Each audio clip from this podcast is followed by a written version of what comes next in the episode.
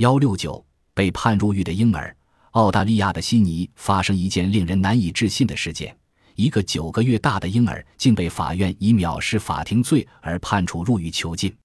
当时，法官威廉姆·丹福斯正开庭审理案件。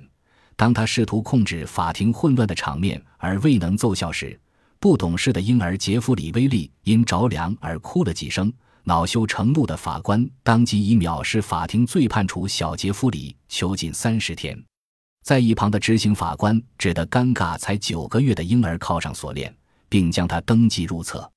婴儿的父母当场惊得目瞪口呆，要求法官改变这宗荒谬的判决，但遭到拒绝。